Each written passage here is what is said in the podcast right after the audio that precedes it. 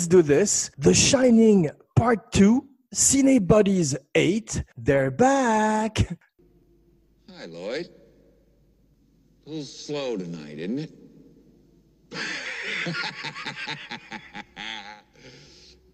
Yes, it is, Mr. Torrance. What'll it be? Today, Jean Weber and Laurent Vachaud, best goddamn Kubrick scholar from Tibuntu. Sorry, I'll do this again. Best goddamn post. Ah, merde, c'est- je savais que j'aurais du mal. Best goddamn podcaster from Tim. Best goddamn podcaster from Timbuktu to Portland, Maine, or Portland, Oregon, for that matter. Putain, c'était dur. Hein? to close the chapter on Stanley Kubrick, 1980, The Shining. How are you, my friend? My cine buddy. Pretty good. Ready, ready for more. Awesome. All work and no play make Larry a dull boy? Uh, not dull. I I hope not. So, without further ado, let's return to the Overlook Hotel.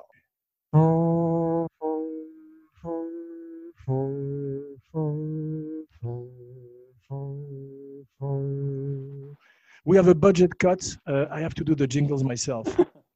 We didn't talk about the music yes, that's why I did the jingle. Let's talk about the music. because I remember uh, when I asked, uh, when I interviewed Brian De Palma about The Shining, because we were talking about horror films when I did my interview book with him, um, Samuel Blumenfeld, and he had strong opinions against classical music, ag- against using classical music music when it comes to horror films, because he said that most of the audience knows about the music that you are using when you use a classical piece, and uh, the, the point of making a horror film is to catch you by surprise. And if you use a, a, a cue that everybody knows, they are not surprised when they hear the bong. You, you see what I mean? Yes. Uh, especially uh, with the Bartok piece, you know, uh, music for strings, uh, Yes. percussions, and celesta, because De Palma. What is the piece when he goes to room 237? You know, that very cat like, very seductive uh, violin piece? Is that Bartok? When, when uh, Jack goes to the room Yes. 237? Or, or where, where I think when Danny sees the room uh, open, the room door open, you know, there's like a that music with, but it's more. maybe maybe it's Penderecki. I think. Okay. Uh, the, the the awakening of Jacob, I think. All right. Uh, but uh, when Danny uh, goes to see his father and sits on the bed next to him, it's uh, Bartok's uh, music for strings, percussions, and celesta. And and uh, that's the- Ligeti? What about Ligeti? Ligeti is used uh, from wi- with uh, the aerial shots, uh, the helic- helicopter shots uh, at the beginning when uh, Jack, uh, Shell, Jack, Wendy, and Danny uh, goes to, go to the Overlook. You know, Okay. uh, when you see the the aerial shot at, at, at that precise moment, uh, it's Lontano. Uh, the the cue is called Lontano from Ligeti. Okay. Is that true that uh, Kubrick fired the first um, helicopter crew who did some uh, um location scout um shooting? I, I no, I, I, I don't think that he he, he, did, he didn't fire the the helic- helicopter team. I think he was very pleased with uh, with the aerial shots. Okay. But uh, I thought he had to reschedule a second uh, session, you Ah, know? Uh, maybe yeah, there maybe there was a first team, uh, and I'm not aware of that. But uh, I, I heard that he was very pleased with the the famous uh, helicopter shots, uh, and you know that Ridley Scott used uh, these shots for the ending of the the, the, first uh, 1982 cut of Blade Runner. Absolutely, yes. He, uh, and Kubrick uh, was happy to give the shots to, the, to him, the footage. That's quite strange, but he did. Yes, because I think he was a big fan of Alien and maybe uh, The Duelist as well. I, I never I never heard anything uh, about Ridley Scott by Kubrick. You know, I never heard an I never read an interview where we mentioned Ridley Scott. okay. Uh, but uh, apparently he was a he was a fan, and uh, I heard that Tony Scott uh, did some work on Barry Lyndon. Uh, Oh. As a still photographer, uh, I read he was very young then. Uh, I thought he I thought he shot some second unit with uh, with explosions and uh, no, no, not second unit work, but you know, photographs. okay, well, that's cool. So when we talked the other day uh, during our part one, I realized actually that um, the first time I saw The Shining, I was confused because I was closer in age to uh, Danny actually. So I received it like Danny. But now, when I saw it recently, I was more like Jack, you know, in age, Really? becoming a father and everything. And that's why you, I and received you, want, it. you want to chop off your wife? And no, but it hit it hit me differently than when I was younger, you know, because uh, you realize uh, the, the paternity and all that uh, nuclear family crumbling doesn't have the same meaning when you are a father or a family man than when you're a kid, teenager or a kid. Sure. But the thing about that is that I think that Kubrick was described by everybody as a, a good family man. You know, he was apparently a good father, uh, maybe a control freak when it comes to, to his daughters. But he, he, he was apparently, uh, he had a happy family life, you know, and uh, many, in many of his movies, you see family as a, you know, terrible uh, battlefield. You know, you, you look at Barry Lyndon when you look at The Shining, uh, or even Eyes Wide Shut, and maybe that was sort of uh, his nightmares. You know, maybe his, his worst fears were uh, Right. put in that in his movies, but his his own life were certainly not like that. Well, that's that's very interesting. Yes, I wanted to talk a little, little bit about Tony, the Mhm. imaginary friend of Danny. Uh, did you have an imaginary friend when you were a kid? Uh, no, I didn't. no, me neither. But um, in the book, it's uh, he's person- not personified as an older version of Danny who comes to Exactly, and and that's what they did when uh, they, they they they shot the miniseries. You know, the which is I think- faithful to the King. Yeah, I think Kubrick was right to just um, have uh, Danny Lloyd being Tony where you with the finger. Exactly. Yeah, you do you do it very well. Thank you. so I wanted also to say that um, people say uh, that Nicholson is a little bit caricatural in this, but I think that it's after this film that he became typecast and a little bit a caricature of of what he used to be. You know, when you see the Yes, Joker, when you see is when you see his, uh, I mean, from from The Shining on, he would be Jack. You know, crazy Jack. That's it.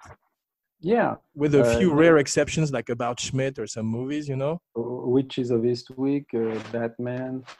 Uh, he, he played the same character over and over, you know, and um, that's probably something uh, uh, that uh, Malcolm McDowell uh, experienced too, you know, because when you look at Caligula, or uh, it's basically like he's playing he's playing the character like uh, his, his crazy character from Clockwork Orange. No, it's true, but uh, Caligula is a special case. We should do a special Caligula. You like it? No, I don't like it at all, but I find the behind the scenes uh, incredible. I mean, the story of the movie itself. It's very, it's, it's very weird because uh, how, how could they do such a film, you know, with Peter O'Toole, John Gielgud? Yes, and Uh, uh, oh. and um, Bob Guccione uh, breaking into the studio at night to, to shoot the porn without people really knowing it. I mean, that's uh, insane. And I heard that John Gielgud actually loved it and went to see it many times in the theater. Really? Well, yeah, he was a big fan. and uh, you know that there is a, a character named Macron in uh, Caligula. Really? Like the French president? yes, who is slaughtered by, by Caligula, you know. Very funny. to see that. Yeah, That's- that. That's Yeah. a good uh, meme material. Yeah. I wanted to come back uh, to Stephen King because I'm a big fan, and I think he was Mhm. also he, he resented the project not only because uh, of all the changes Kubrick had to make in order to translate it from the book from the page to the screen, but Mhm. also um, he was pushed away very early. He, tr- he wrote a screenplay. Yes, that's what I heard. Uh, I heard that he wrote his own screenplay and that Kubrick didn't want to take a look at it, you know. Right, So but that was, in his contract. Yeah, he had to write a screenplay also. I think. They- you they may I, I- I don't know that, but uh, I know that he was very pissed, you know, very angry because Kubrick didn't even read he didn't read his screenplay, you know. He worked with Chandler, no, didn't he? Kubrick. Raymond. Chandler? Yes, or no? No, I don't. I don't think so. No. No, didn't he? Didn't he work with, for the killing with a very famous um, noir? The, the Killing author? is based on a m- book by Lionel White. Okay, You know? But uh, I, I don't think that uh, he worked with. He, he- no, he, you're right. He, he worked with Jim Thompson. Jim on, uh, Thompson. That's it. on uh, on uh, Path of Glory. Okay, yeah, yeah, exactly. Yeah, that's it. Yeah, and one of- maybe the maybe the Killing too. You know. he was a wonderful um, novelist. His books are Yeah. amazing. Yes. But I heard that he was not very happy uh, of his collaboration with Kubrick, especially when it comes to the money. You know.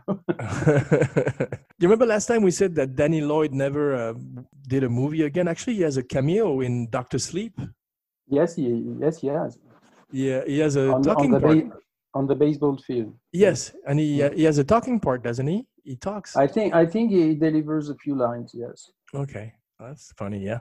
I think the child in the Omen. Uh, I don't. I'm not sure he, he, he made uh, other movies than this one. You know, Harvey Stephens. Which one? Uh, the the Omen. Oh yeah. Oh, he was amazing. That kid. Yeah. I'm not sure that he did another movie. He was the ultimate uh, evil kid. Like.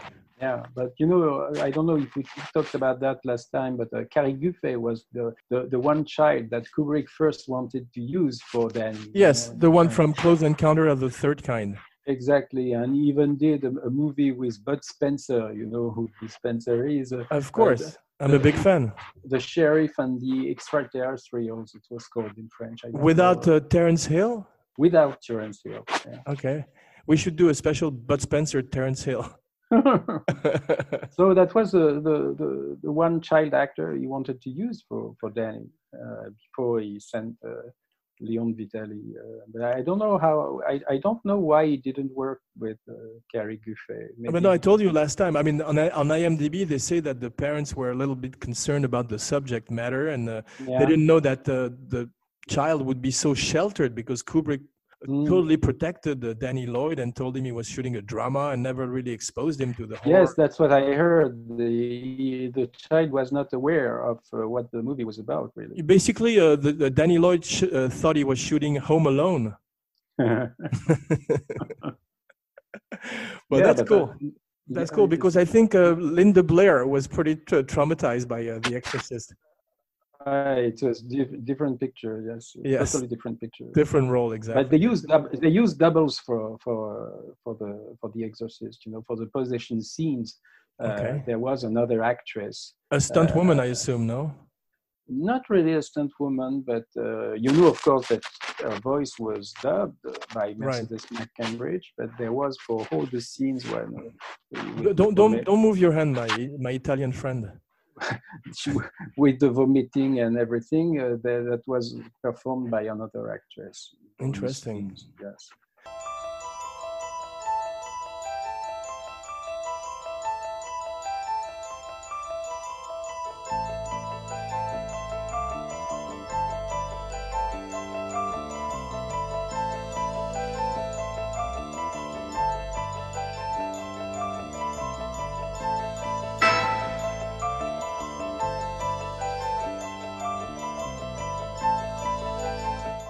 Speaking of horror film, there's a bit of a trope in The Shining, which is uh, the um, black man dies first in all the horror films, and it's the same with The Shining. Is uh, the only victim of the film, and we have a little bit of the. Are you aware of the the mystical uh, Negro syndrome in Hollywood? No, I'm not. Like you know, Bagger Vance, all those uh, characters like um, Will Smith played in that uh, Matt Damon. Robert Redford film. You know, all of a sudden Yeah. there is a magical character, you know, with powers usually who comes. There is also in the the Green Mile, you know, the wonderful Yes, Michael yes. Clark Duncan. So it's a little Yeah. bit of um, a cliche in American cinema, and I think uh, the yeah, Shining. the Green Mile is a King book too. yeah, it's also a King book, but you see this character coming back uh, a lot in cinema. yeah. Interesting. How many times have you seen the film? The Shining. Uh, uh, I'm not sure. I, I a little less than Barry Lyndon. You know, Barry Lyndon. I saw that I think 61 times. 61 or 69? 61. Okay. and uh, The Shining less, but pretty pretty much. Uh, I think 40 or between 40 and 45. I, I would say. Amazing. When you look at all the guys from Room 237, the, the, the documentary about The Shining, these guys must must have seen The Shining hundreds of times. you know. Oh yeah, yeah. No, they're uh, it's incredible. Yeah, it's a, true obsession. Yeah. But that's something that is very interesting because when you know for, when that movie came out in 1980, it was not well received at all. You know, it was a big disappointment for a lot of movie fans, for a lot, of course, of King fans. It was not well received at all. And uh, the funny thing now is, why did this movie endure? You know, why is it so? Uh, why did it became become such a landmark film? Has know? there has there ever been a movie that's been so much um, in the in the consciousness like that and parodied and spoofed to death? You know, like I mean, every everybody it's so quotable. Everybody knows here's Johnny and all those uh, great lines. Probably, probably, but maybe these movies were big hits when they were released. Uh, Right. the Shining was not, you know, uh, it was really considered a disappointment, not a, a, a failure like Yeah. Barry Lyndon Attends. was. There's something that fascinates me uh, is uh, all the takes, you know, that Kubrick does. He's very famous Mhm. for doing a lot of takes, but he seems to, uh, with Jack Nicholson or George C. Scott, he only chose like the over-the-top take. And that's uh, Yeah, in all these um, footage, unless it's been destroyed, there is some straight takes of Jack.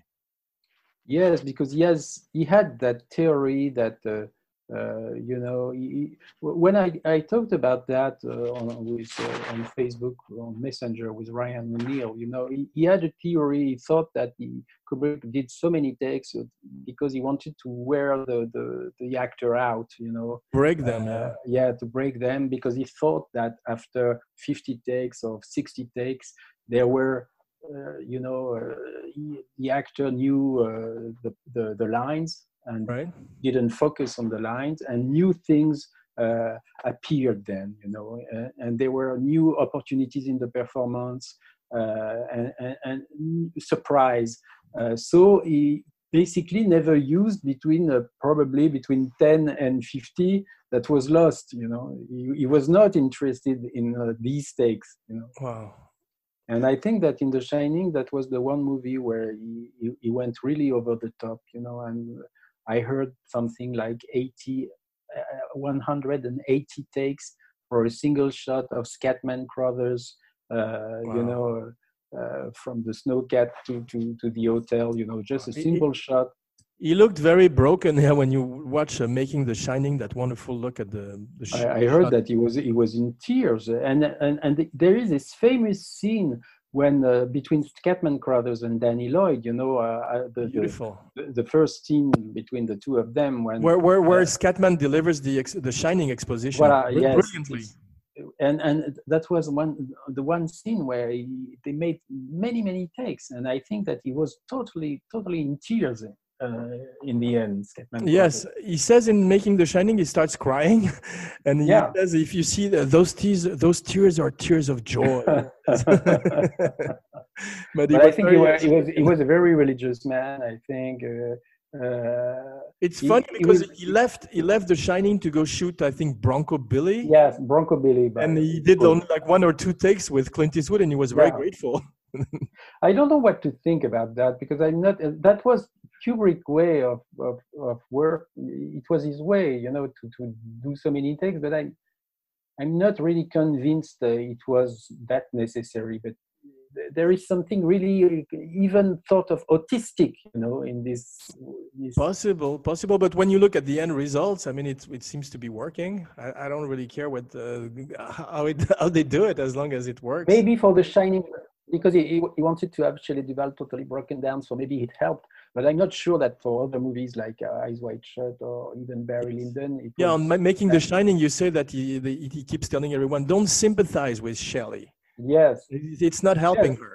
Yeah, but she she's talking about uh, butting heads with him, but she Mhm. doesn't look like. Have you seen that uh, footage on YouTube? Where I think it's Alexander Payne with Lily Tomlin, where he, where he insults her on the set of no I, Art I, Huckabees.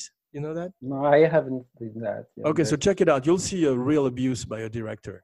but you can see uh, you know you're certainly aware of maurice pialat and and, and all, all these uh, even jean-luc godard you know uh, they are very famous for uh, such a behavior with actors Right, or uh, Otto Preminger. otto preminger Or, Uh, I think Kubrick it happened only with Shelley Duvall because he was not especially mean or cruel uh, with other actors uh, on Eyes Wide Shut or Barry Lyndon or Yeah, he I was mean, dem- he was demanding. He yes, was, uh, it was hard work, but it, it didn't seem like he was actually yeah. but he's he was not playing games, you know, like right. Pialat was, or yes, uh, I'm not sure that was his nature. interesting. I want to jump ahead a little bit because uh, this show is just like uh, the Overlook. Time and Mhm. space don't matter anymore. Why, you know, that famous picture, that wonderful picture in the end that they had to recreate because Kubrick thought that people in 1920 didn't look like the people in 1980. I thought he was Yes. right. Um, I get it that he's the caretaker, reincarnation. is part of. He's now a part of the hotel. He's always been the caretaker, whatever you want to say. But right? why is he center stage? Because if he's the caretaker, just like Philip Stone was, more like a butler type, uh, type, you know, almost like a servant. Why is he? Uh, it seems like the party has been thrown by him or for him. Why is he so uh, center mean- stage and prominent? why why all the people are around him? and, Yes. uh, yeah, but I think that they use a real photo, and maybe like there there are some crazy theories, you know, about uh, the. But should the he, pro- shouldn't shouldn't he be serving uh, advocate to people instead of being like the master of ceremony? who says he's he's not he's not the master of ceremonies? I I, I didn't saw that as a as a party launched for him. You know the photo. Oh, okay, okay. Uh, Actually, I- I- it's Fourth of July, yeah, Be- 1920. because he's all he's holding the, the the cardboard with you know overlook ball uh, 1921. He, Also, it's national holiday in America, Fourth of July. yes, Fourth of Mm. July. But that that's not innocent, you know, because uh, if you look at the end of Barry Lyndon when she's signing the the the, the checks, Checks. uh, there there is you can see uh, a date. You know, there is nine. There is 1789 Oh, uh, Yeah, which which is the. French Revolution, you know. and Absolutely. And, Kubrick liked that, you know. He liked these turning points, you know. oh yeah, okay, like the, the- beginning, the beginning of or the end of an era. Yes. Yes, because the Fourth of July, you know, it's the it's the American Revolution, so it's a revolution too, you know. so, Absolutely, uh, yes. And it, So that that's interesting. well, that's great. And uh, and some people think that the the pose that Jack uh, has on that photograph. Baphomet? Is it from Yes, I read I read that you know that sort of of satanic uh, figure. Uh, That's- that's that's like the- It's like the blood, the sugar, sex, magic, or no, no that's the Red Hot Chili Peppers. yes, something that we can see in Eyes Wide Shut. You know the whole Yes. orgy in Eyes Wide Shut. Right, and right. it- We're talking about of- Al- Aleister Crowley and all that stuff. exactly sex magic. Yes. Oh, yeah. You know the song uh, "Mr. Crowley" by uh, uh, Ozzy Osbourne? Uh, no, I don't. But you mentioned that when we talked about Barry Lyndon. I okay, cool. I love about that song. but- You have to listen to it. Mr. Crowley, what went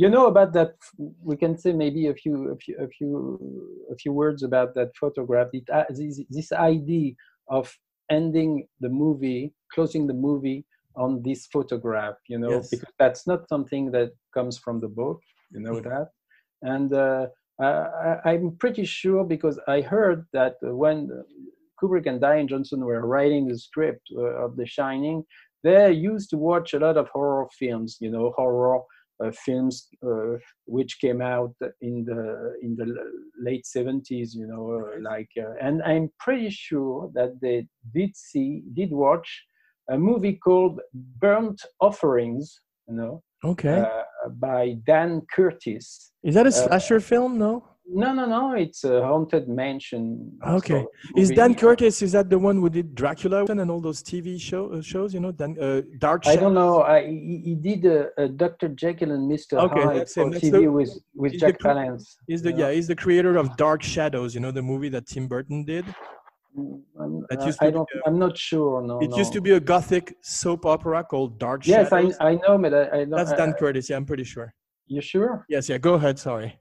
What I what I meant is that uh, that movie, Burnt Offerings, which is based on a book by Robert Marasco. You know, Uh, and Robert Marasco uh, is a writer, uh, horror writer, and Stephen King is a very big fan of horror of, of Marasco. You know? Cool. Uh, and, and that's and the and the whole story uh, is about a family moving into a large old mansion Oh. that seems to have a mysterious and maybe even Is that the movie with Oliver Reed that you were talking exactly about? Exactly, Oliver cool. Reed, Karen Yeah, Black. You were mentioning the pictures in the end, how they're spoiler Exactly. alert, how they're stuck in the pictures, just just like Jack. Yeah. and this is a very similar ending. I love and it. I'm, and I'm practically sure that they did. Kubrick must have seen that movie because it came out in 1976. Was that a, a, a film or a TV? Was that a feature film or a TV movie? It's a feature. It's a feature film, okay, and uh, it's quite uh, effective, you know. And Oliver Reed I love him. he- he- is kind of great, and you know that he, he would have been a great Jack Torrance. you know, Absolutely. Oliver Reed. Absolutely. And there is Burgess Meredith. There's- Bette Davis, you know, uh, is also in that movie. Uh, and it's a very good horror movie. And you know that the house that they used for uh, Burnt Offerings is the house uh, that we can see in uh, Don Coscarelli's Phantasm. You've I seen love that film. Movie? the Uh, tall man, you bet. the, the, the, the house where the tall man, you know, where the tall man comes from. Yes, And, yes. and it, it's shot on the same location. Amazing. I didn't know that. I love that film, and I love Angus Scrimm. The tall man himself was amazing. Exactly. But Burnt Offerings is today. You, you, it's very difficult to to see that movie. Uh, it- there was a, a, a Blu-ray, I think, uh, uh, which came out two years ago. I I'll look- think. I'll look for it, Uh, but- it, I, I will look for it. Are you a horror film fan? oh, I used to be. You know, when I was in my teens, uh, I, I watched uh, every horror movie that Cool. came out, and even the the the the, the, the, the worst the worst were the better you know I've seen them all. Uh, I'm a big well- fan of. Uh, do you know Frank Hennen Henenlotter? yeah sure cool. and Will- i even went you know I, I I- i used to when i was 17 you know i i uh, I, I, I wrote a script for a, for a contest, you know, for, Okay. that was uh, that was uh, launched by the Festival d'Avoriaz. Attends une seconde. Maman n'est pas là. Il faut que la voilà.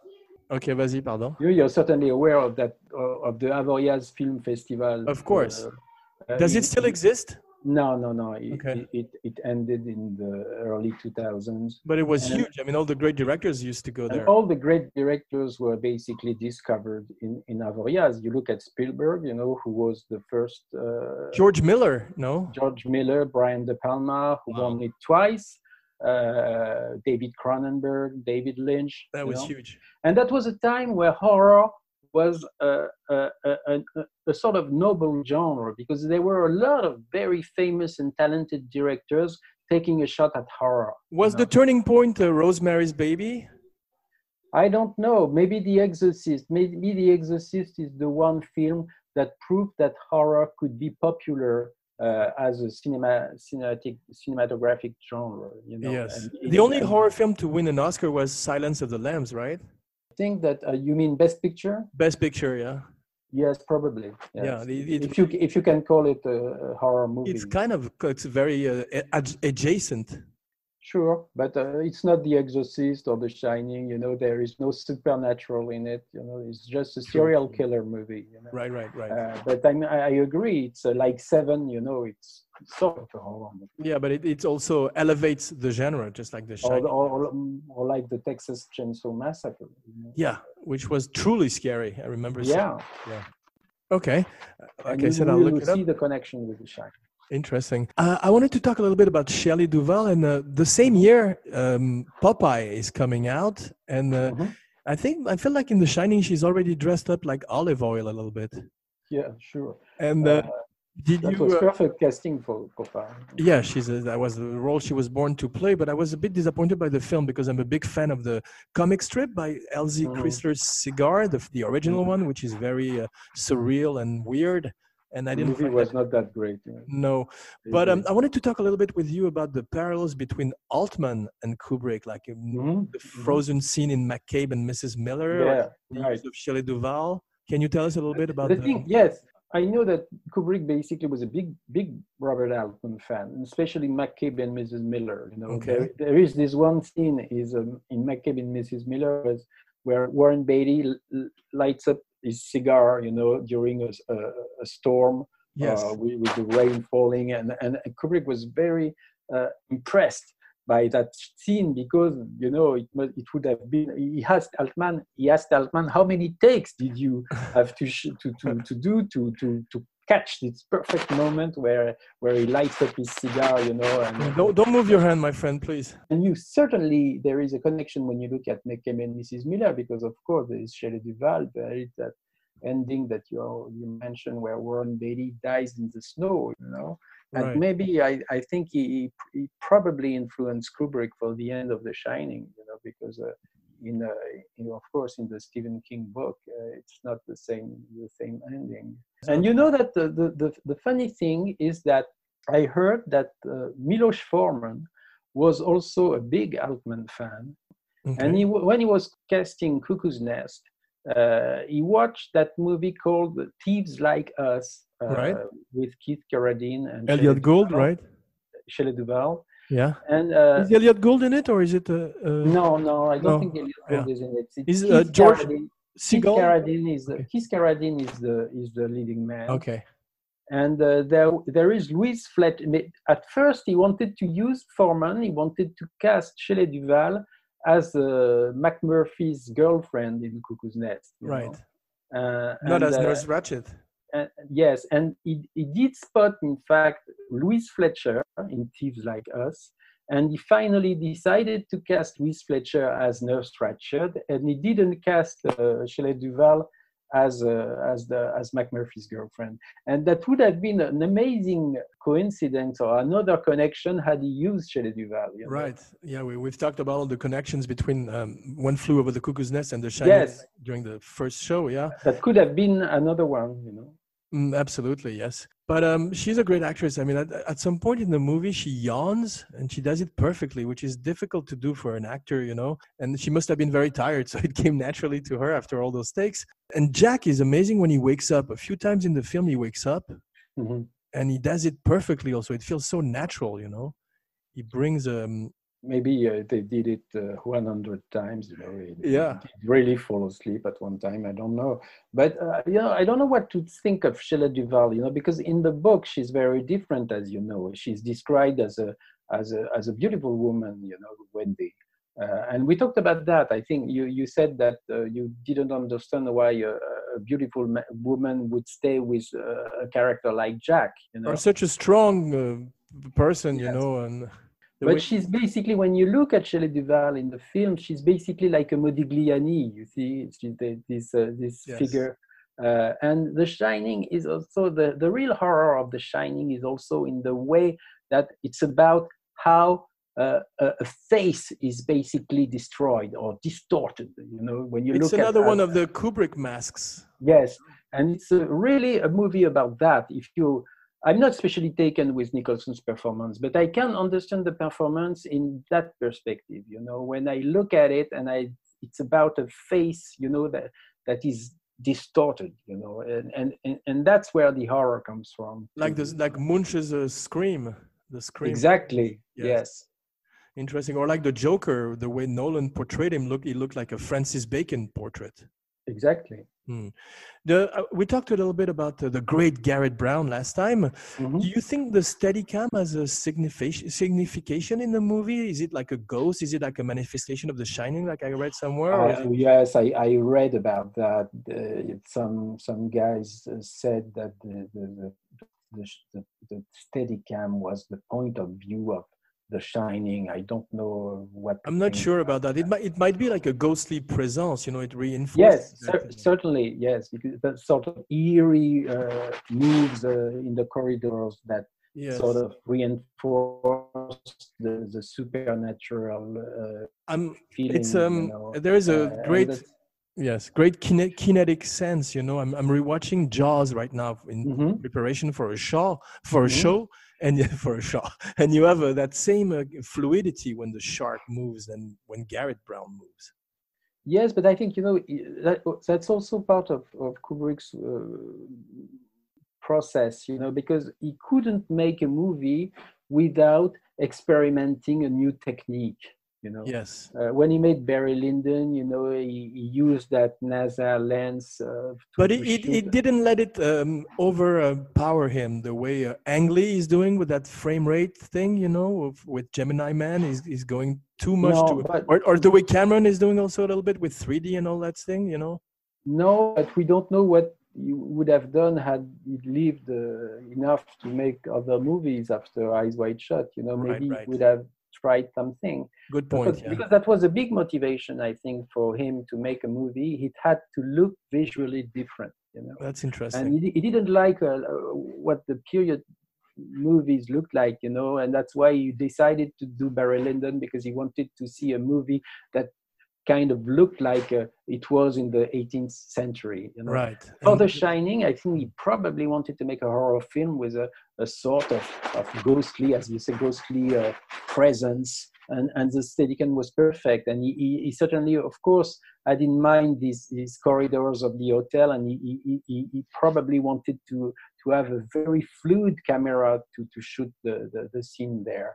Uh, and that's something, you know, in 2001, of course, that was new special effects. So that element is really important. You know, each time he considered making a movie, he had to find something visually that would be new, that would be a new exper- He experience. was a, a true pioneer and, and visionary, yes. Exactly, and uh, so uh, probably the, some that, that was a, you know the Shining suffered strong criticism because uh, that's uh, a lot of critics said that it was flash over substance. You know that it was all about the camera. That Kubrick was basically Pauline Kael, no? Uh, uh, Pauline. Yes, Yeah. and the camera was basically the star of The Shining. That, that's uh, that's something they said when it Interesting. Speaking of the parallels between films and directors, uh, let's talk a little bit about Eraserhead. Mhm. How uh, how Kubrick was a big fan of David Yeah. Lynch's film and uh, allegedly showed it to the cast and crew, Yes. or Mhm. just to put them in the right mood.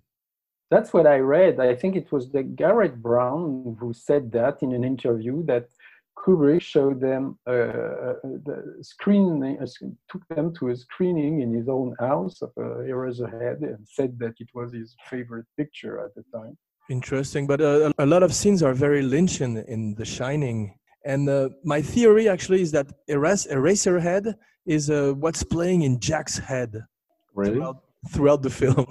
Maybe, but you know, I, I don't see a real connection with the Eraserhead uh, because No, Eraserhead I, is, I was talking very in terms of, I see a connection with Twin Peaks, you know, more like in terms sure. of surreal. Twin, Peak, Twin Peaks is certainly influenced by The Shining. yes, the dreamlike imagery, you know, when, Yeah. you look at the, the And, uh, man and his boyfriend. carpet and the carpet, you know, and uh, in the in the in the you know the, the room where where the Yes. dwarf is dancing, you know. The, the- the use of the color red. Absolutely. exactly. But And, those uh, sets are like, you know, uh, Orson Welles said uh, um, the, the, it's the biggest train set a boy could dream of. And when you look at Mhm. the Colorado Lounge, Lounge or the Gold Room, they're, they're Yeah. um, grandiose, you know, amazing, amazing sets. yes, he, he probably wanted to to toy with. Uh, he- he was excited, you know, about to to to shoot that whole movie in a in, in studio. Yeah, which was different, like you said, from Barry Lyndon, where he was exactly.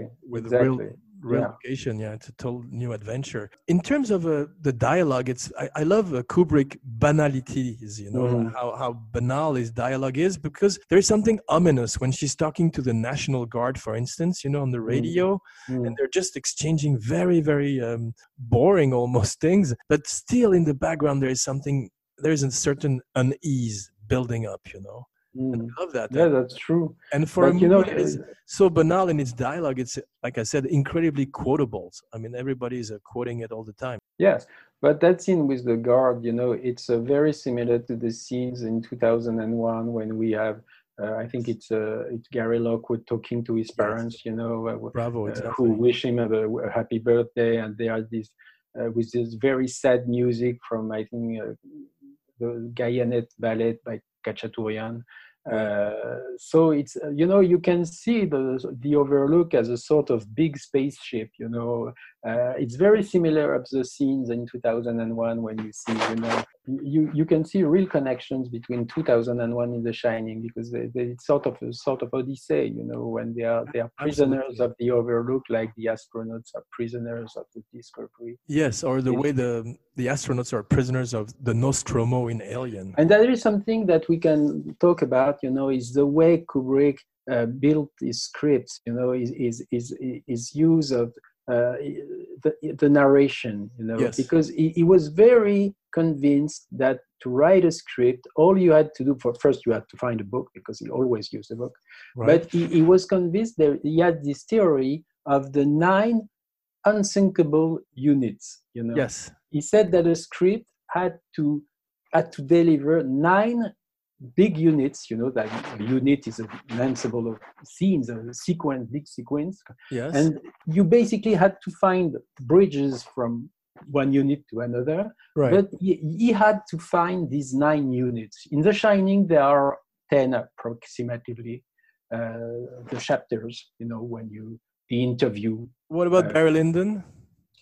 Uh, Barry Lyndon, I didn't, uh, I didn't uh, Break it down. for that, but I, The Shining, you can see it very clearly, you know, that he, he used the Stephen King book for just for a start, Yes. but there is there are these nine, ten units, and Well, the, the, the title cards also help um, exactly and down. there are there are 10 title cards you know Okay. How many? uh, Uh, in Barry Lyndon, there are three uh, title cards, right? uh, there, there is yes part one intermission And- part two and uh, epilogue. epilogue, Yeah, That's right. four. Four. and uh, and that's interesting because uh, it, it's very different from the Hollywood way to, to to the Hollywood technique to write a script with the three acts you know Right, right. and even when- you look at 2001 uh, there there there are prehistoric pre, prehistoric uh, dawn of man uh, Yes. you have and, and you have these big big units uh, and the the feeling we have when we watch a kubrick film is is uh, is very uh, influenced by this way to to to to write a script i think you know Full Metal Jacket is is different. It's like two parts. You know, it's just like uh, the first part and the second.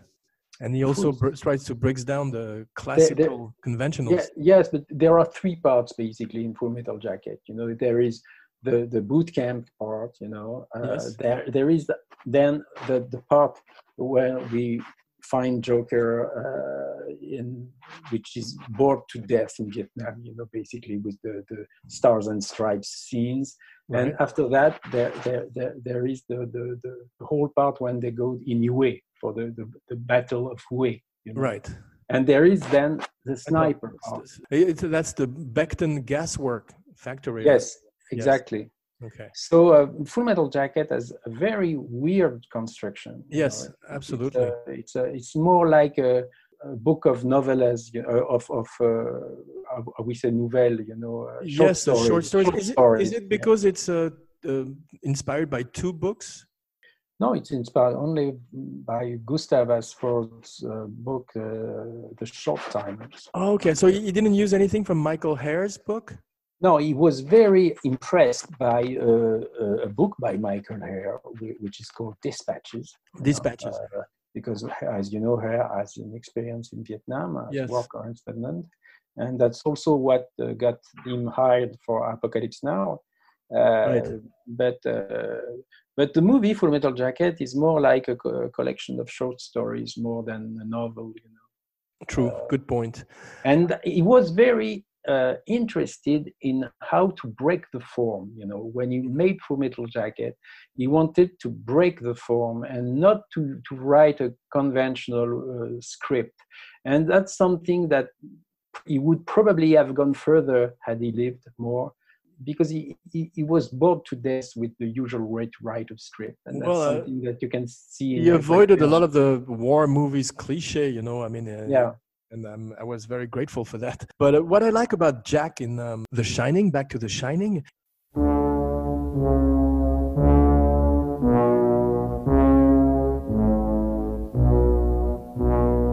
he becomes almost like a pod people. You know, the pod people from uh, Invasion of the Body Snatchers. hmm He like he has the appearance of a human being, but is inc- incapable of human feelings and emotions towards his son and his wife. hmm and um, I like that notion of um, almost a replica of a, of a human being, you know, a facade.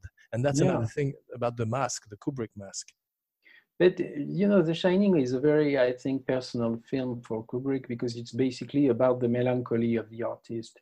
It's uh, when you uh, the the the fear of the blank page, Yeah. uh, and that's something that he experienced because he It took so many years between movies. You know, uh, there there are 12 years between Full Metal Jacket and Eyes Wide Shut. Right. Uh, five years be- between uh, the Barry Lyndon and The Shining. So the gap uh, goes uh, bigger and bigger. you know. Absolutely. But there's something that fascinates me is also, you know, the, the mimetism between Mhm. actors and directors, you know, like, uh, Mhm. say, uh, Jeremy Irons in uh, and Cronenberg in um, Dead Ringers.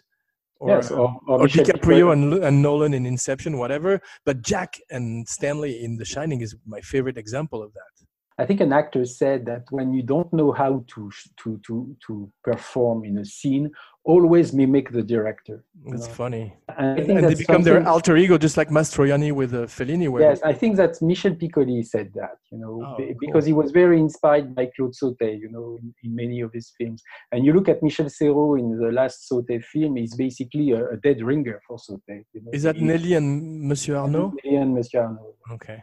Interesting. No, I love that. And Jack has absolutely no vanity in the film. You know, the way his hair is parted and everything. He's, he's not. Uh, And it's very far from Kubrick, you know. I don't think he was mimicking Kubrick because Kubrick was very quiet, you know, even if he's a little. I'm talking angry. more of the, the look, you know, but uh, Yeah. I also was fascinated because when he's sitting on the bed in that terrible, very, very scary scene with Danny, Mhm. he's wearing a robe and he's and he has facial hair and he was like the evil Lebowski, you know, a little bit. Yes, and uh, an interesting uh, detail is that if you look at Eyes Wide Shut, uh, the character of Milich, you know, Yeah, he's like he's Kubrickian also. is very similar to Jack Jack, in that yeah. scene. You know, he has that Absolutely. bathrobe, I've- same sort of hair. He has a strange, a strange relationship with his daughter, you know, because he's basically pimping his daughter. So there is this weird uh, father figure in uh, in Eyes Wide Shut, and it echoes Jack in The Shining. I think, Absolutely, Milich is very close to being Jack Torrance. Yes. because he's a he's, he's certainly an abusive father, and uh, and it's certainly an echo of, of Jack in The Shining. Yeah. Those beautiful exposition uh, shots in The Shining, you know, when we're outside of the hotel, Mhm. um, were shot in the studio. No, no, they were shot on, on location. I'm not by- talking about the first shot with the cars in the parking lot, but more like when, when it's already nighttime and snowing in the middle of the film or when Halloran is coming. I heard that Jan Harlan, uh, the Kubrick's brother-in-law, who, who was also a producer on many of his movies, of his Mhm. last movies, uh, went to uh, the Timberline Lodge, uh, which is the hotel that doubles for the overlook in the film, Right. and he went there with the Douglas Milsome, uh, who is the, the focus puller, you know, uh, Right. uh, in many of Kubrick films, and who later became director of photography on Metal Jacket. And the two of them uh, basically shot that, these scenes, you know, these shots. Wow. Of the Timberline at night or under the Yes, snow. yes, under the snow, and uh, You probably have a double for Scatman when he arrives with the snow cat. that was on on uh, on the studio. Oh, Uh, okay. that- that- that's uh, what I uh, what I uh, meant. I'm just mentioning the you know the, the, the shots of the hotel. You know uh, Yes. that was done by uh, Jan Harlan and, and Doug. Did you notice that there's really no smoke coming out of the actor's mouth when they're outside? Uh, yes, because it was very hot. Yes. you know and kubrick uh, kubrick didn't didn't go the the friedkin way you know the exorcist, friedkin basically uh, took the the temperature temperature down on the studio in order for for the actor to freeze you know Yes, and, and to have the- a real real smoke coming out of their mouth you Yes, know? absolutely. Yeah. And um, do you remember that wonderful scene where Jack is walking to the gold room and he's talking to himself? yes I hear Mhm. that Kubrick gave him the um, direction that he should do it like sometimes homeless people will walk in the street and talk to themselves in Central Park or in New York City. yes yes yes yes that's what uh, i think that kubrick says that in in michel ciment's book you know, Ah, okay, that's where I read it. Yeah, it's that's the that's that's the one direction he gave to Nicholson, and that's the kind of direction he gave to actors, you know, because um, Ryan O'Neal uh, they, once told a f- very funny story because in a scene of, in Barry Lyndon, when he's uh, you know he's receiving a medal, uh, no uh, money from the, the Prussian officer because he has just saved Captain Potzdorf. You know, Okay. uh, you you know what scene I'm- Yes, yes, I'm, yes, yes. referring to, and uh, he thought that Ryan was basically delivering his lines as if he were accepting uh, an award. You know, so he told him just do it more like Glenn Ford. You know, and, and Ryan O'Neal said that he he, ex- he saw exactly understood exactly what Kubrick meant. You know, That's wonderful. my, my favorite uh, direction, if it's true, I read is uh, when the, the day before uh, Vincent D'Onofrio was to shoot his big scene in the Mm-hmm. toilet. You know, he told him, um, Lon Chaney, "Yeah, I want it big, Lon Vince. Chaney, Lon Chaney big." yes, yes. I love that. You But I think see uh, everybody talks about Kubrick as a great uh, di- technical and visual director, but he was a wonderful director of actor as as well.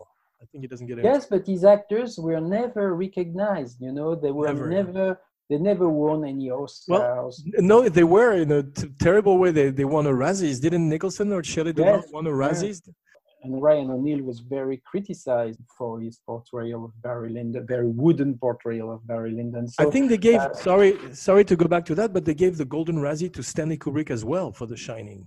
I think so. Yes. Yeah, which is unbelievable. And the nominees, the, the, the nominees uh, for the the, the the Ra- the Raspberry or the Razzies, I don't know, how, the Razzies. Uh, Right. there, there was Billy Friedkin for Cruising. There was Brian De Palma for Dress to Kill, and Kubrick for The Shining. You know? All the horror. because the guy who basically created the Razzies Awards, he hated horror movies, oh, really? the slashers and everything. So whatever the director, whatever the picture, each time there was a, a slasher or horror movie, it was nominated for a Razzie. Did you see the, the year uh, Catwoman won the Razzie? Uh, Halle Berry went on stage to pick it up. Yes, yes. That was cool. It's funny. Yeah. Yeah. I'm not sure Kubrick was happy to to to, to win a, a, Razzie award. Um, yeah, he probably was aware of it, but I don't. I said it's ridiculous. But um, back to The Shining and back to the ghosts of The Shining. I love how Joe Turkel and Philip Stone are toying with Jack. They're really, Mhm. really very, uh, very much a, a Faustian bargain in the in the process, you know. And yes. and I love how Jack behaves with Lloyd because he seems to be always uh, um, showing off and you know the re- representation a little bit, you know, like uh, acting. It's it's very effective. Yeah, but you, you see that these two characters, Delbert Grady and Jack Torrance, they are basically the same character, you know. because Yes, we talked about that, but I'd watch a whole movie with just the two of them. You know, they're and they are very different in the way of acting because Philip Stone is very much like the cold Kubrick character, you know, Yes. like Ryan and, and, and Tom Cruise, you know, and, and, and, and he's facing Jack Nicholson, who really symbolizes the other vein of Kubrick acting, you know, the Yes. crazy looking. But uh, so much happens in um, uh, Philip Stone's eyes, especially in the restroom. You know that switching point where he, be, he- goes from being a nice butler to a ghost who has uh, someone in his sights. You know, it's fascinating Yes. the way he does it, just with the eyes. You know, and the way he looks is basically Jeeves, you know, uh, Yes, the, the, the British butler, Jeeves. And uh, in France, we'd say Nestor, you know, from Moulin Sarr, from, From Tintin, Tintin. you know, Yeah, with yeah. the same kind of, uh, of, of, absolutely. He's also an Alfred Pennyworth figure. You know, Mhm. like the butler from Batman, Bruce Wayne. But that, it's interesting that uh, he, he- went against type, you know, to shoot the ghost. He, he- didn't uh, reproduce the cliche to have transparent ghosts. You know, they are Yes. basically like uh, the other actors. You can't tell there is a difference. You know, when he's talking to Lloyd, Lloyd is shot pretty much in the same light and in the sa- with the same way that Jack is shot. Absolutely, and I'm very happy he went from uh, with actors from his own repertoire instead of Mhm. picking up actors that are a little more famous. You know, because I was thinking, of, I love Harry Dean Stanton, but maybe that won't work as well as Lloyd because we- you don't really know them that well, and uh, you just think they're ghosts. Really, you In don't. 1979, I'm not sure we were very aware of Harry Dean Stanton. Were you? Oh, true. No, no, it's true. I discovered. I mean, I, I was aware of him uh, after Alien. You know, I loved him. Yeah, or Paris, Texas, you know. But in the Right. late 70s, I, uh, as By the way, we were we were talking about uh, other movies he did with Jack Nicholson. I think he did the Monte Hellman film with Jack Nicholson in the seventies. It's probably true, yes. Ride Ride with the Whirlwind, you know that western. Mhm, mhm. I think um, he was uh, in that. So they did basically. Uh, And, the funny thing is that Monte Hellman, you know, who's an interesting director, yes. but he, he made a, a horror film, you know, eh, which is a it was called uh, Trapped Ashes, Oh, and it's a it's kind of like of that, yeah. it's like Creepshow, you know. It's a collection of of little films, you know. anthology. Yeah. Yes, an anthology. And uh, one, uh, the one directed by Elman, because there there are there are several directors involved in that film. Okay. But the one piece directed by Elman is basically about Kubrick, and it's called Stanley's Girlfriend. You know, Wow. and it's about a kind of ménage à trois. You know, a guy who runs into uh, his old friend Stanley in the 50s in Hollywood, and uh, uh, who is a brilliant young director. And the guy introduces the, the, the, the protagonist to his girlfriend, which is a, who is a very uh, gothic-looking uh, uh, girl, which Wow. turn, who turns out to be a witch uh, and a vampire woman. And it's very, very weird, you know, because uh, uh, it's ba- fascinating. It's, basically based on a on a girlfriend Kubrick had at the time, you know. And Ruth I, I, I, Sobotka, no? no, no, not a wife, uh, a girl that he knew. And uh, I, I tried to, you know, I, I had an opportunity to talk to Monte Hellman once, you know, Yes. and I asked him about that. I, I asked him what, where, where does the idea for Stanley's girlfriend come, Trapped Ashes? And he said that he was not involved at all in the script, and it was all uh, uh, the writer's idea. So I couldn't reach the writer, but probably he, he that, that that was of course uh, an invention. But I would like to know if the girl was really based on a a, a real girl that Kubrick uh, dated. That's interesting. Well, when you see Ruth Sobotka, he seemed to have a type which is close to Morticia Addams a little bit, yeah? Exactly, Gothic yeah, girl. and, and and that girl is basically like Ruth Sobotka, but I'm not sure she's the. Speaking of um, Stanley Kubrick in Hollywood, uh, he had a little bit of a Hollywood adventure when he was uh, planning a movie with Marlon Brando, The One Eyed Jacks, and then ended up doing Spartacus. Yes, How long did he stay in Hollywood or Los Angeles? Do you know? I'm not sure, but not long. I think that Right. from 1955, I would say, well, 55 for till 1960. Uh, he didn't like it in Hollywood. Right. I figure I, I figured that. Yeah, but that's why I was thinking about it because of Stanley's girl, what you're talking about. Mhm. Mm. And he had a, he had a, apparently he had another girlfriend in the in the in Hollywood who was an actress. Uh, I, I I don't remember her name, but her father. No, no, it's it's a it's a it's a girl who Elvira. who then became Bob Towne's girlfriend. You know, the, the Okay. writer of Chinatown. Right, right, right. And- Robert. and uh, and there is this very interesting book by Sam Wasson, uh, which came out recently. It's about the, the Chinatown. It's called the, the the Big Goodbye. You know, uh, Okay. and uh, it's a whole behind the scenes of Chinatown. And there is this story about this girl uh, who used to date Kubrick before she dated Bob Towne, and that I'm not I'm not saying that there was an incest with her father, but basically the the dynamics of her relationship with her father inspired the Noah Cross character to Wow. Bob Towne. you know. Wow, I didn't know that at all. Yeah, I was thinking about another thing. Philip Stone. We're talking about him, but he's also the care, the caretaker in Barry Lyndon. Uh, he's uh, not not the caretaker. He's uh, the accountant. Or, Accountant. Okay, okay. I was. I didn't know exactly what his status was, but I thought he, was Graham. He's called in Barry. Lyndon, Graham. is wonderful. And he's of course uh, Alex's father in in uh, A Clockwork Orange. Yes, he's uh, one of the rare actors like Joe Turkel who did three movies with Kubrick. Philip Stone did three. Yes, uh, Joe Turkel did two. Right. Uh, I think Philip Stone much, must have been the Leonard Rossiter did two. Yes, I love the way Philip Stone enters um, with the advocaat. You know, when he's when he spills the advocaat on Jack, because he really does it on purpose, but he does it very well. And you can see Vivian Kubrick, you know, Kubrick's scene, uh, yes. daughter in that scene. You know, she's uh, sitting on a sofa with uh, two other people. Halloran entrance is not as good as uh, Delbert Grady because when uh, when you see Halloran for the first time in the Gold Room, Mhm, when uh, eh, they're given the tour by Ullman with Bill Watson, mhm. you can tell that he's getting a cue from someone, and then he goes, he, he moves before he sees them. Mm. So And that's something that the entrance, uh, uh, Halloran's entrance in The Shining is different, you know, because uh, uh, from the the your, in your in the U.S. version and in the European version, because that the, the first scene when we see Halloran in the gold room, uh, that scene was cut for the European version. You know. Okay. Uh, so the first time we see Halloran in the version we did see in France uh, is basically in the kitchen when he's talking to Wendy. You know. okay. Interesting. So you, you don't have the same. Uh, so basically, Kubrick must have thought that it was not that important to, uh, an influence, you know, to to. It's to get it. interesting. Well, Once again, in that scene, you have uh, Bill Watson. Uh, I think his name is Barry Dennen. We didn't we didn't name the actor. He played in Jesus Jesus Christ Superstar. Yes, he, he was Ponce Pilate. You know. Right. You know, he was the Chamberlain in uh, Dark Crystal, the voice of the Chamberlain.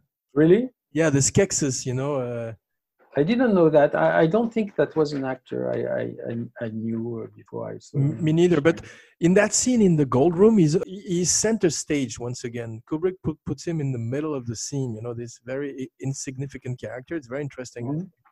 I don't know really uh, the- why he did, you know, use that character in the in the scene with Ullman. There is an, an interesting theory uh, by Jean-Claude Carrière. You know, I don't know what your father thinks mm-hmm. about that. Jean-Claude Carrière used to say, you know, that's a sort of screenwriting tip he, he, he had, that when you you have a long scene between two characters who has who have a lot of dialogue, you know, it's basically a, a long conversation, and it, it, it can be boring.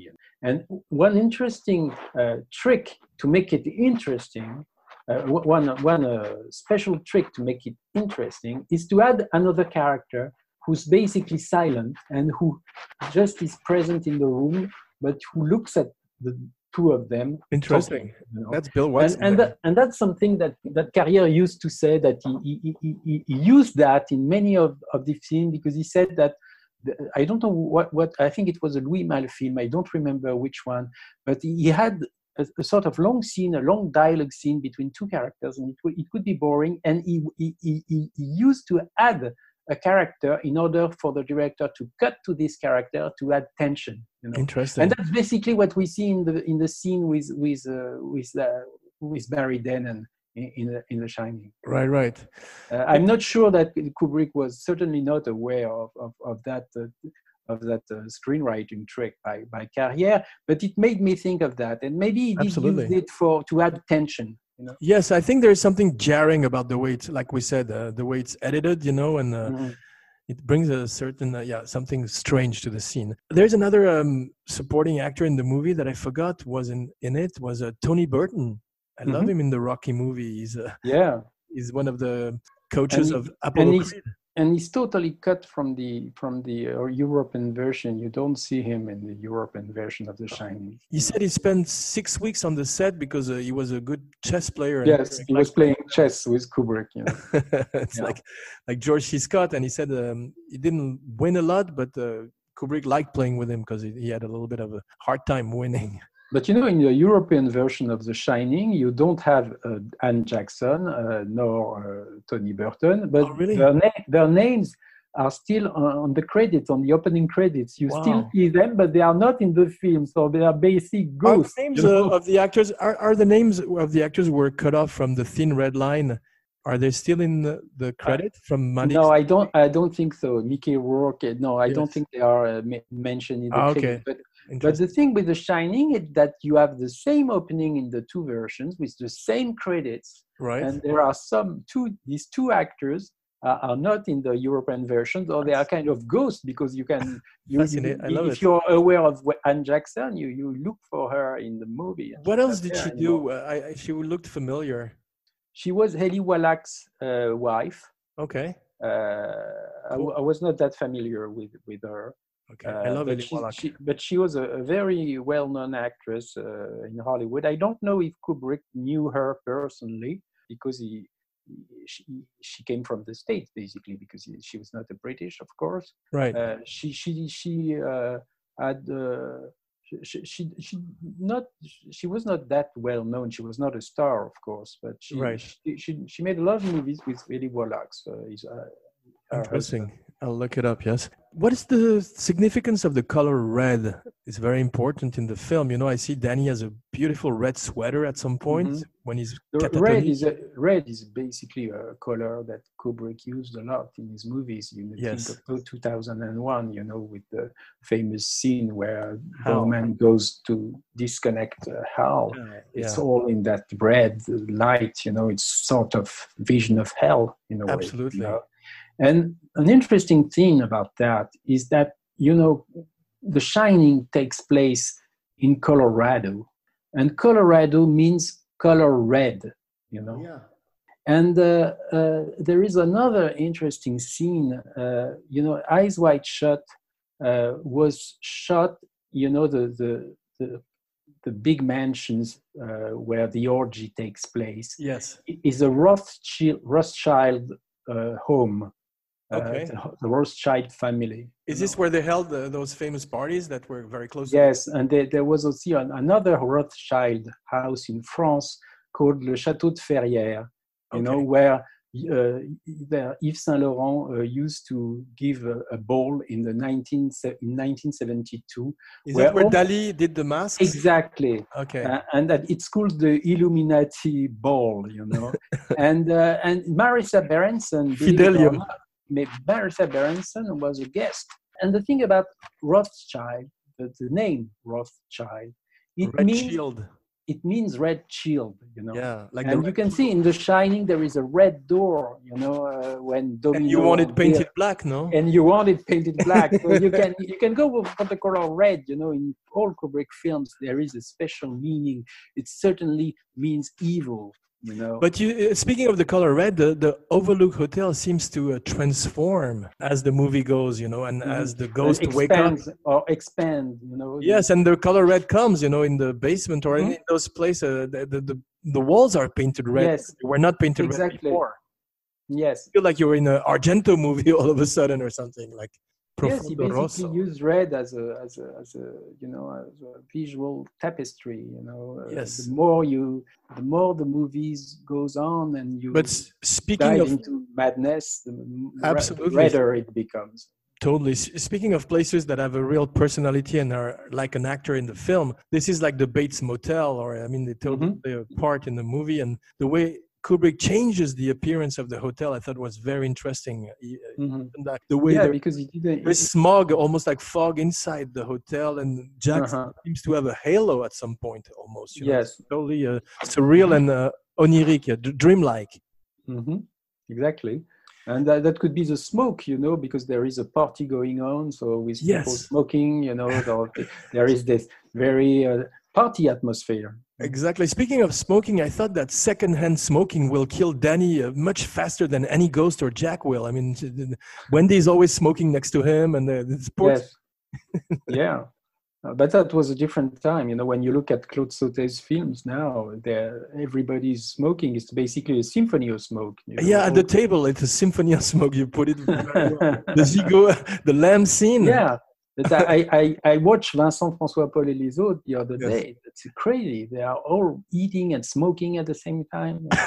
it's and drinking, and beating their wives. Good old times. That's funny. One of the iconic scene in the film is all work and no play make Jack a Mhm. dull boy. I, I read it. I, I, I paused and uh, it says adult boy. It says adult dull butt, a dull bug. There's a lot of typos, and I think Kubrick was fine with that because it also shows the decrepit state of mind of Jack. You know, typing this day and day, day in and day out. Day out. and, the, and the crazy thing is that they hired a, a secretary, a girl, to type all this, you know. It took her a month. was- I read right. yeah, that she did it for real. Uh, and she must have turned crazy, you know, because that was not uh, CGI, of course, you know, that was Yeah. done for real. know. Uh, is that is that uh, Shelley's hands turning the pages? You think, or is that a double? I don't know because I told you that in in uh, in Barry Lyndon when Lady Lyndon is signing the checks in the last scene, Right. uh, these are Katharina Kubrick's uh, hands. you know. Oh, interesting. Well, maybe. Maybe maybe he did the the, the, the inserts later on. Yes. I don't know. I don't know about sh- about The Shining. That uh, but but uh, as i mentioned before you know that scene uh, is probably inspired from the scene from that diabolique you know Right, uh, right. I didn't with think the about type with the typewriter and the, the, the name paul meurisse's name tap, typed all over the page. Repeated, yeah. That's Yeah. great. Speaking of influences, I, I thought that when he falls down the stairs, you know, with that wonderful bat scene that was Mhm. supposedly filmed, uh, which is it's an incredibly simple scene because they're just moving back like this, but it's incredibly complex to film. But it's Mhm. also a little bit almost a nod to The Exorcist when the priest falls down the stairs. Oh I, I i never thought about that but that yes that could be true yeah. Yes, and uh, there's another thing that was um, that's very um, common in horror film is the trope when the snow cat has been sabotaged.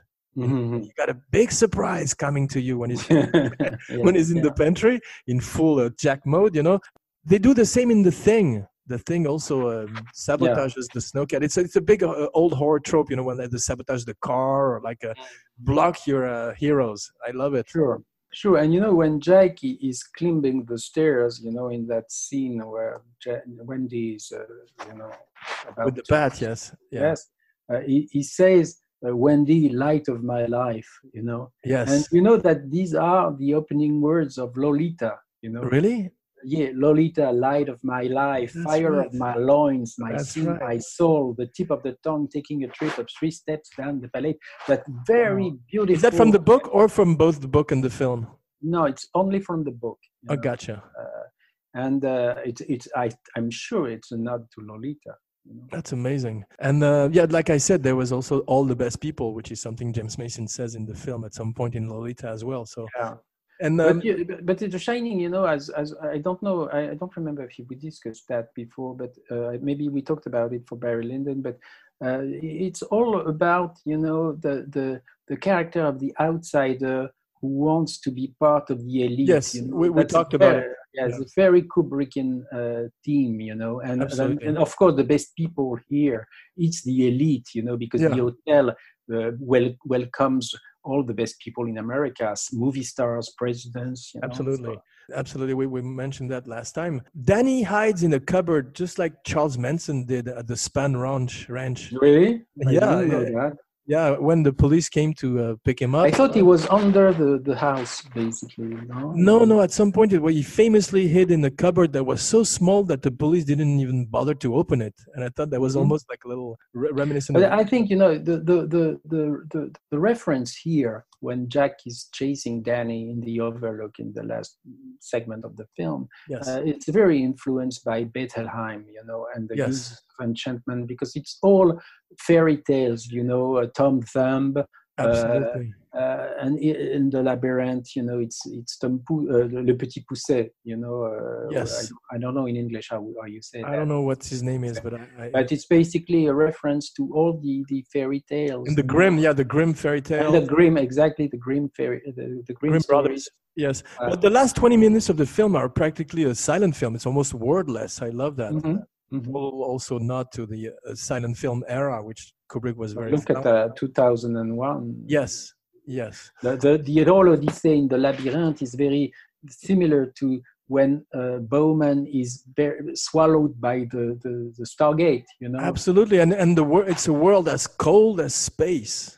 I mean, this, And in the end, you know, there, there is this metamorphosis, you know, because Jack dies in the labyrinth and Yes. is sort of reborn in the photography. absolutely, he's the, photograph, you know. he is the Like- star like- child of the Overlook. Yeah. Exactly, like the star child of the Overlook, which is sort of. Uh, I freeze framed the the image when Jack um, hits Halloran with the axe, he's Mhm. making an incredible uh, face, um, almost comical. You know, he's Mhm, pulling out yeah. his tongue, and he looks uh, he, he looks very uh, funny. You know, like a clown, and that uh, that made me think of the Coen brothers. You know, who mix uh, Mm. horror and humor like that. Also, you can tell they're very big fans of Kubrick. the thing about The Shining is that it's very difficult to see if he was aiming straight horror and totally failed, or if he wanted to do a sort of black comedy, you know, because uh, the, the Coens, that's what is very. I think it's both. You, look you look at uh, Clockwork Orange. There's some funny moments. Yes, but you know, to to put that in such a comedy light, uh, it's basically destroying the genre. Because how can you do another movie where a guy is chasing his wife with an axe without being comic after that. You know, it, it Well, it's sort of I, I, I, there is a genre that I love and that is very difficult to pull off. It's the it's horror comedy. Mhm, You know, I'll give you a couple of examples that I really love, like um, an American Werewolf in London. mhm. That was a really a great movie. When you when you need to be scared, you're scared. When you need to laugh, you laugh. You know, and it mixes perfectly. I think But Evil Dead Evil Dead Two is another good example. but it's very dangerous because usually comedy and horror don't mix. Yes, know. but if you do it, you can do like a. Did you see Return of the Living Dead? Brains, No, I- no, more I brains. You no, no, that? I didn't know. That I, was I, I did see a, a Peter Jackson uh, Street Trash. no? But that, that's not Peter Jackson. Peter Jackson is uh, comes after Street Trash. Street Trash is the one where they drink the alcohol and they blow Exactly. up the toilet. yes, yeah. yes, Street uh, Peter Jackson is more like a bad uh, bad taste. You know, brain. Oh, Bad Taste. Sorry, I, Yeah. I, I, I, that Bad Taste. That's the one movie I, I, I wanted. yes, to, but that was like more like a gory comedy. You know, very very Mm. gory and everything. But uh, I think sometimes like even the movie like even. Um, um, But The Shining is not very gory. You know, when you even Abbott, film. even Abbott and Costello meet Frankenstein. You know those movies. Mm. Well, you got the real Bela Lugosi or the real Boris Karloff, you know, most of the time, and it, they're scary, and uh, it's a great mix, I think. But that's very, you know, when, when Kubrick wanted to, to, to go into a genre, you know, whether it be a period film or horror or a war movie, there is this uh, impulse to destroy the genre, you know, to make it impossible from somebody else to make another film after that. you know. sort of Attila the Hun, you know. Uh, and after The Shining, it's really difficult to make uh, a movie. You couldn't make Amityville again, you know. In fact, they did, but it was so ridiculous, you know, because. well, but I don't think the horror genre died with the, the Shining. I mean, No, but a certain kind, all, all the, the scenes from The Shining. look at John. Carpenter. The Thing uh, is two years later, I think. Yes, but it's a different kind of movie, you know. It's not. also in the uh, snow. it's not about a guy uh, trapped in a haunted mansion and True, true. going crazy. You know, it's very difficult. Did you to see the the light? Did you see the lighthouse? No, I don't. I didn't. Okay, Uh, because it was very Kubrickian, and it was also about isolation and uh, madness, and it had a lot of a shining uh, Really? vibe. Yes, you should check it out. It's an interesting film. Visually, it's like um, almost like a Tintin Adventures, but shot by uh, Carl Theodor Dreyer. yes, it's all in black and white. Yes, very austere, stylized. Yeah. Mhm, mhm. And uh, Robert Pat- Pattinson is a great actor, very underrated. Mhm. Yeah, and of course Willem Dafoe is always great. I met Willem Dafoe uh, in January. You know, he's a terrific guy, but very, very sweet. You know, very gentle. You know, it's when you look at all the crazy characters. I read I read a funny anecdote about Willem Dafoe. Is uh, Lars von Trier Mhm. shooting with him. I think it was Antichrist. Antichrist. Yes, with He Charles said, he, Gainsbourg. he- he said um, he, uh, he said that Willem Dafoe had a penis that was confusingly large. I like the word confusingly. Maybe he was jealous, Last one, you. He's a wonderful actor, you know. And first time I saw him was in Billy Friedkin's To Live and Die in LA when he played the Right, villain, you know, right. uh, Rick Masters.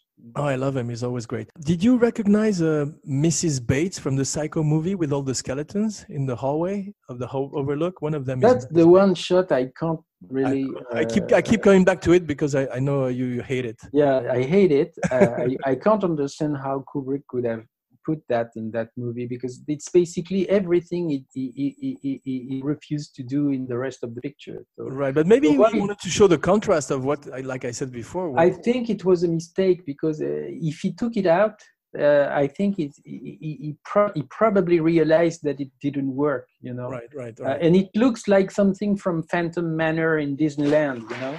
uh, Did a can ride. you tell us a little bit about the blue versus white in the new uh, transfer? You know the way the labyrinth now. is- yeah, I I I I, uh, I treated myself with the with the UHD uh, 4K uh, new Blu-ray of The Shining, you know, with ultra HD, and it was uh, it's beautiful to look at. Except that all the night scenes in the labyrinth and the snow scenes in the end, they are all tinted white, and in the Right. original cut they were tinted blue.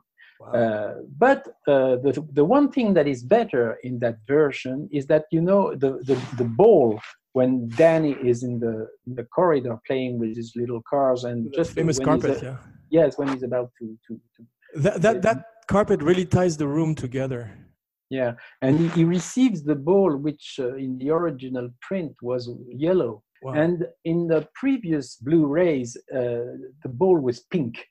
oh, So, so they got the, the the ball right again by making yellow in the last Wow. Blu-ray.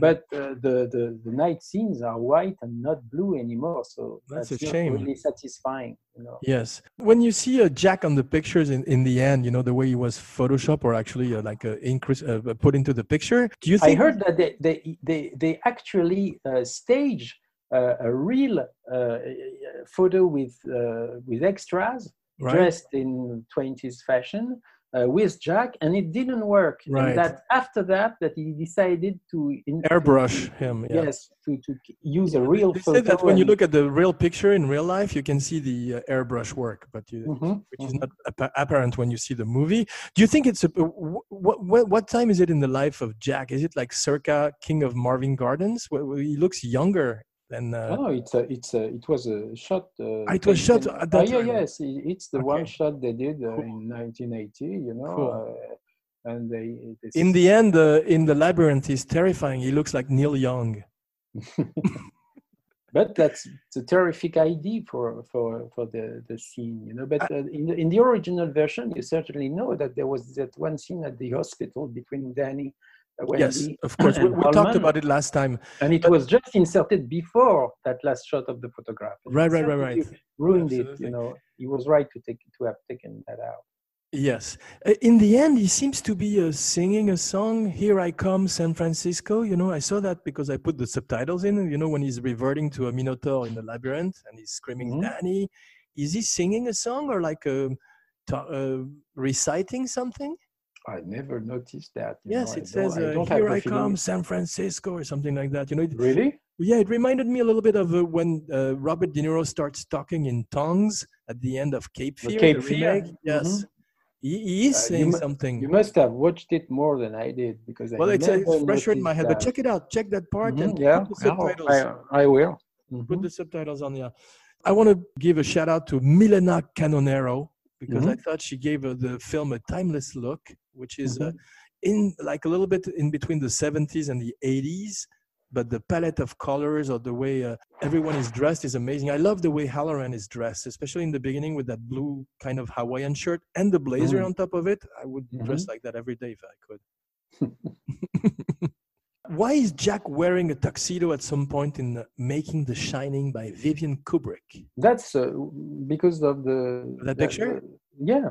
Okay, so there was not a scene where he was going to mingle with uh, all the No, they, they, they went for a real photo and they Okay. used all the extras of the party, you know, Gotcha. uh, and and they, and they shot it on the on the stage uh, at, at Did. Did, you know that the actors are, were their own stand-ins on the film, which is very rare in a Hollywood production? They Really? yeah, No, they, they, they- they had to come earlier so Kubrick could do the lights, the lighting on them, not on a stand-in, on a body double.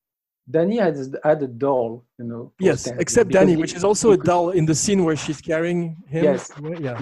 because uh, you know because of the legislation with child actors you can't use them more than four hours in day Right. something like But I thought Kubrick wanted to shield and protect Danny Lloyd as well from the more intense and extreme scenes.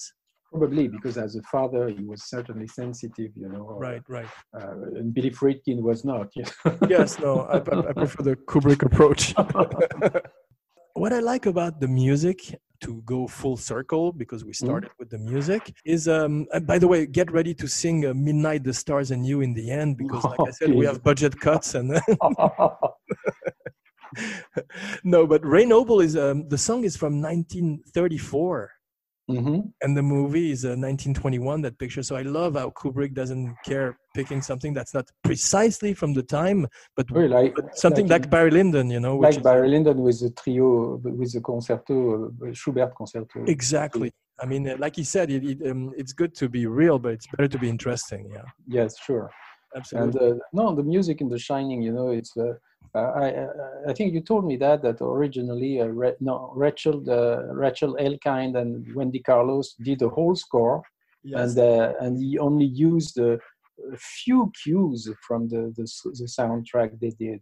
And if you go on Wendy Carlos website I think that you can listen to the whole original soundtrack that she and Rachel Elkind wrote for The Shining. Okay, well, I think you mentioned that last time, but I Mhm. will I will go and, and there's also a beautiful um, unused music from uh, Clockwork Orange, Penny Lane, I think it's called, and it's really wonderful. And they wanted to use a piece by C- by Sibelius called uh, Valse Triste, you know, Okay. uh, and that was, sounds like uh, something that would have been good for Eyes Wide Shut.